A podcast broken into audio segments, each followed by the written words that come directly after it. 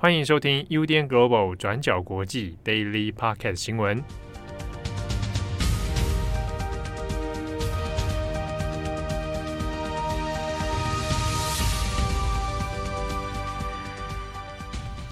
欢迎收听 UDN Global 转角国际 Daily Podcast 新闻。我是编辑惠仪，我是编辑佳琪。今天是十月十四号，星期四。那在今天呢，我们有两则新闻要跟大家更新。那今天的首先第一则，我们先来讲一下挪威无差别杀人事件的新闻。那在挪威首都奥斯陆西南方七十公里的小镇孔斯贝格镇呢，在十三号的晚上发生了一起重大的攻击事件。那一位男性呢，当时候就手持长刀跟弓箭冲入镇上的超市，无差别杀人。尽管呢，在挪威警方的紧急动员之下，这个犯案的凶手在半个小时之内其实就已经被逮捕了，但这整起事件呢，依然是造成至少五人死亡，那包括警察在内的两个人受重伤。但是关于这起案件详细的细节，截至目前为止呢，其实都没有一个呃太过具体的轮廓。目前挪威的警方都是以说调查还在进行当中，还需要理清整起事件为理由，是没有就是进一步对外说明的。像是说呃凶手的身份，或者是死难者的名单，或者是这个嫌犯的动机等等，这一些我们目前都是还是不清楚的。目前呢，我们只知道说这个犯案的男性，他是一位三十七岁的在地丹麦籍男性。然后呢，警方也有强调，不排除这是一个恐怖攻击的可能性。好，我们先来讲一下这个案件的案发经过。那这次的攻击事件呢，大约是发生在十三号晚上的六点十三分。那当时候，一个手持弓箭跟大刀的这个男生凶手，就突然间攻入当地的连锁超市，然后接着就在市场里面开始无差别攻击市民。那根据挪威警方的说法是，这个凶手呢，似乎是在超市的货架里面狩猎杀人，有点像是埋伏的概念。但是很幸运的是，当时候超市里面有一个正在休假的警察，刚好可以出面跟歹徒对抗。然后也因为这个警察呢，才可以迅速报警，然后警方才可以快速的做出行动。那不过呢，由于这个呃案发现场是一个比较狭窄的超市室内空间，所以再加上你很难去预测说凶手到底的动机是什么，手持的武器是什么，因此呢，在这个超市里面跟他对抗、跟歹徒对峙的警察，到最后是受到了重伤。那现场还有五个人是当场死亡的，而且我们从各大外媒拍到的照片里面，也可以看到凶手的箭就射在墙上。那么凶手在超市里面犯案之后呢，警察就出动了嘛，然后就跟警察在街上开始城镇追捕战。那过程当中，警方还被指示说，你可以就是持枪出动。然后双方在对峙的过程中，其实还是一度开火的。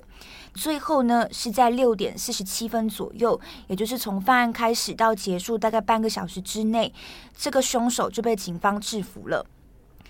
那这一起案件之所以在挪威会引起这么大的关注，主要也是呢，挪威政府即将在这个星期四就会进行政党轮替了。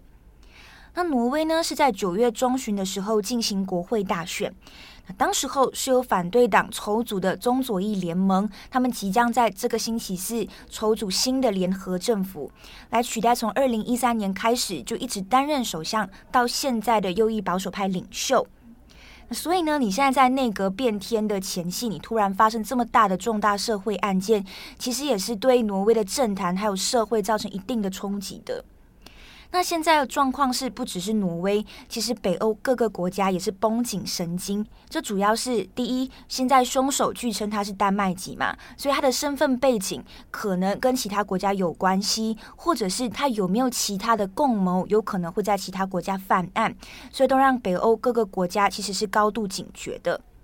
那再来还有一点是在无差别杀人事件过后的五个小时。在瑞典跟丹麦的交界处，其实也发生了一起就是爆炸案跟枪击事件，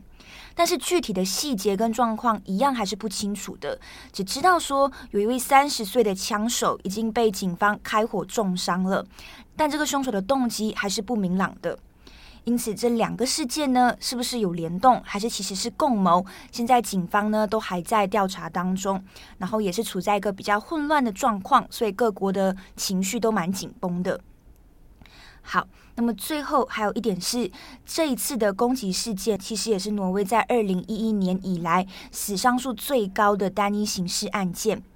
那为什么说是二零一一年？主要是当年挪威就发生了震惊国际社会的炸弹枪击事件。那当时候的炸弹枪击事件呢，是由白人极端种族主义者布雷维托所策动的连环恐怖攻击。那这个布雷维托呢，他当时候想要挑起种族战争，他首先是在挪威的首都奥斯陆的政府总部引爆了汽车炸弹，杀死了八个人。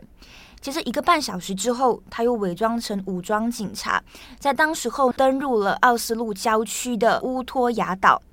当时候乌托亚岛是正在举办就是青年男女的夏令营。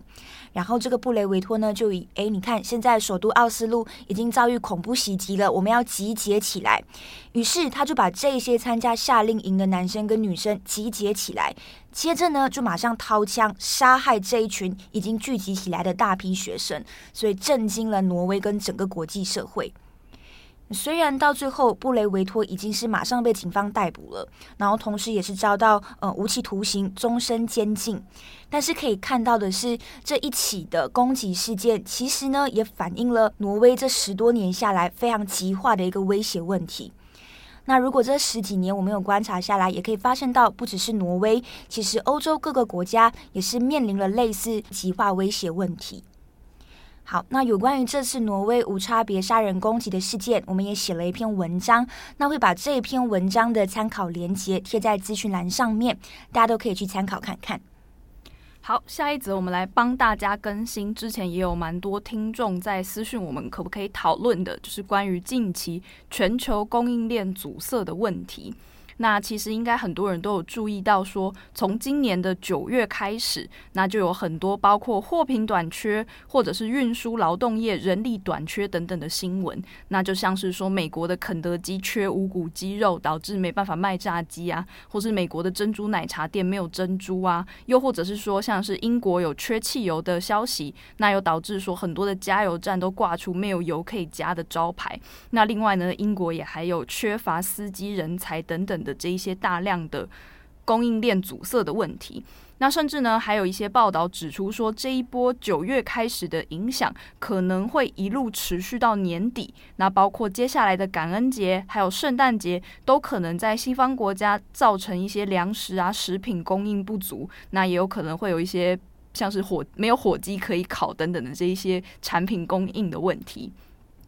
那之所以会造成这一波供应链的危机呢，最主要的原因还是在于说全球疫情的问题。那就是因为疫情的关系嘛，就导致了很多的仓储工人啊，或者是货运司机啊，他们的人力短缺。那另外呢，也包括说机场、港口或者是边界等等的这些交通枢纽，也都把流通的程度缩紧等等，所以才会导致大量的货物都卡在这些关卡里面，没有办法顺利的运到世界各地。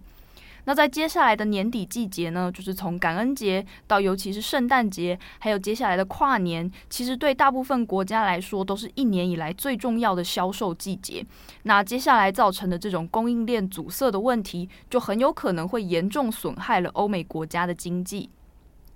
因此呢，在昨天，美国总统拜登他也会见了国内各级的企业领袖。那其中呢，尤其是针对这一次堵塞问题最严重的西岸港口，就是有两大港口，包括加州的洛杉矶港，还有长滩港这两个大港。因为呢，他们的总进口量是占了美国全国的四分之一以上。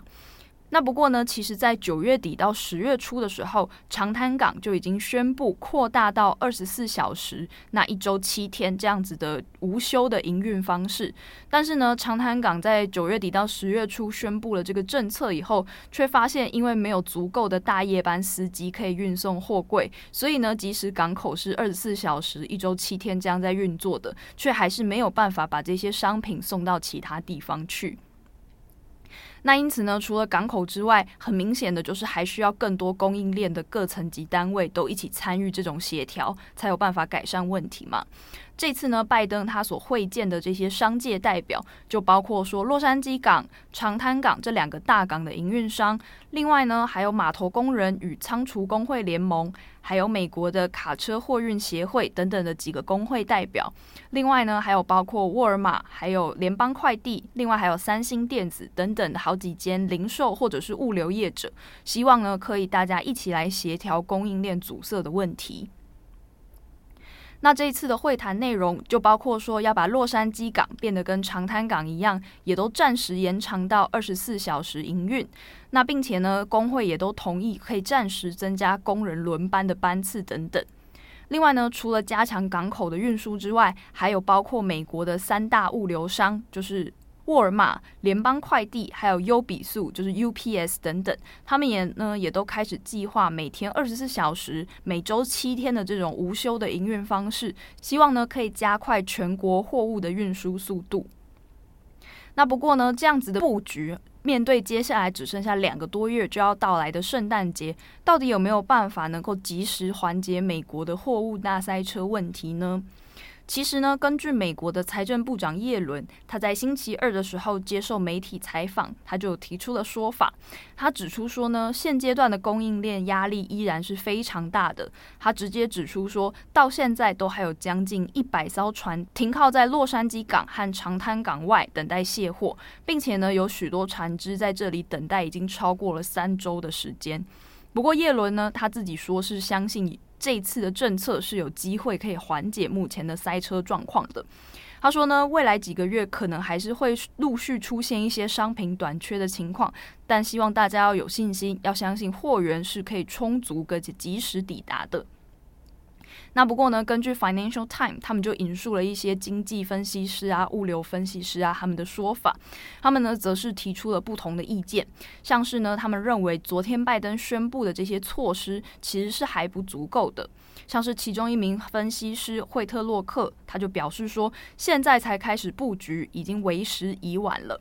他说：“今天停在港口的东西，基本上需要六十天才能够出来，就是以离离开港口抵达到下一个目的地。到时候呢，整个圣诞的采购季节都已经过了。那当然，现在宣布的每一个政策都稍微有一点帮助，但是呢，针对整体需要做的事情而言，这还只是沧海一粟而已。”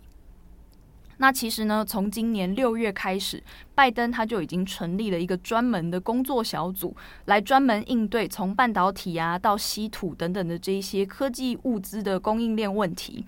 可是呢，只有这样子的工作组其实是不足够的，因为现在供应链紧缩的状况，我们已经知道，除了半导体啊、稀土啊这些工业物资以外，其实已经严重扩大到其他更基本的消费品，像是肉类啊、汽油啊等等这些民生用品。那这也导致美国企业面临了更大的压力。那如果这一次的问题没有办法及时得到解决，也会对拜登政府受到很严重的冲击。因为呢，经济问题一直以来都是民主党在执政过程中最脆弱的问题点之一。那以上呢，是目前我们对这个全球供应链阻塞的一些相关报道。那之后如果也有后续的消息，我们也会再帮大家做补充跟更新。好，那在节目最后，我们来跟大家分享一下最近看的剧。好了，就我前阵子看的那个《请回答一九八八》，其实是我爸爸先看诶、欸，就我爸爸看完了他那整个三部曲，就我爸最近很沉迷于韩剧，你爸很走在时尚尖端，对，他最近还在看《海岸村》，所以他就一直推坑我。对，但一九八八我还没看完，才在前面四集还五集就他就下档了，所以我就来不及看完。哦，对，因为 Netflix 在三十号好像都把一些韩剧下档，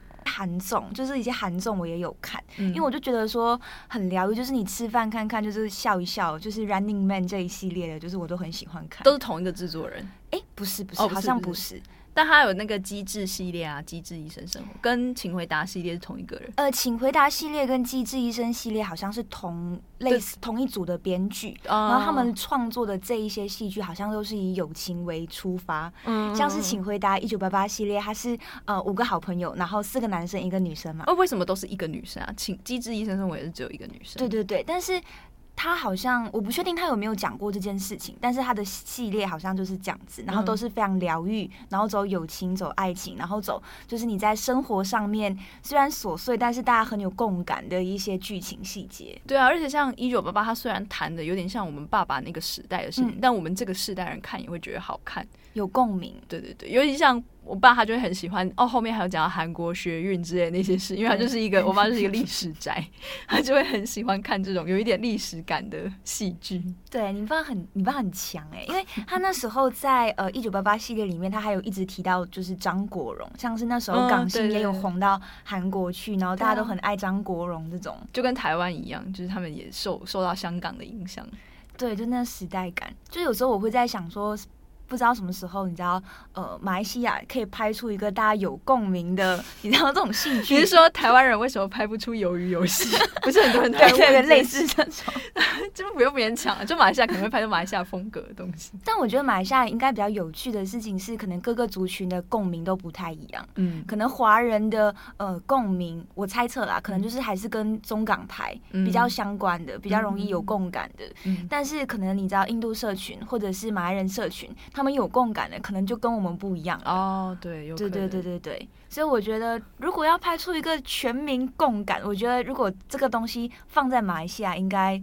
那个那个元素应该蛮有趣的。到底是什么？对对对，嗯，好啦，那以上就是今天的 Daily Podcast 新闻。我是编辑佳琪，我是编辑会议，我们下次见，拜拜，拜拜。感谢大家的收听，想知道更多详细内容，请上网搜寻转角国际。